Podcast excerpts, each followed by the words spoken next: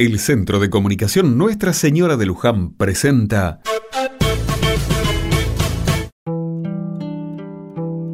Otra mirada.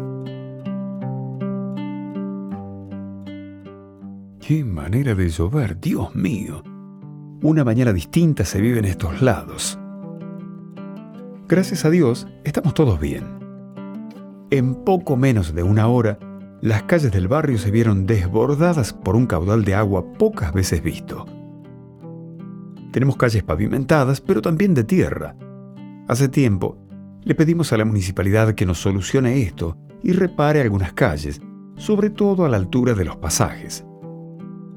El año pasado asfaltaron la entrada principal y pensamos que iban a seguir.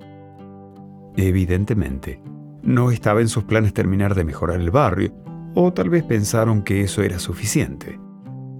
La realidad es que cada vez que llueve mucho, el barrio se inunda y eso se vuelve peligroso para la comunidad.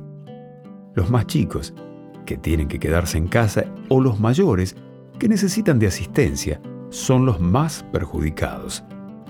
Se suma a esto que los colectivos no entran al barrio y muchos no pueden ir a sus trabajos o salir para ir a un turno médico.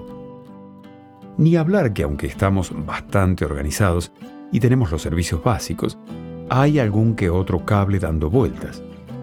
Encima, la corriente de agua trae restos de basura que dificultan el andar.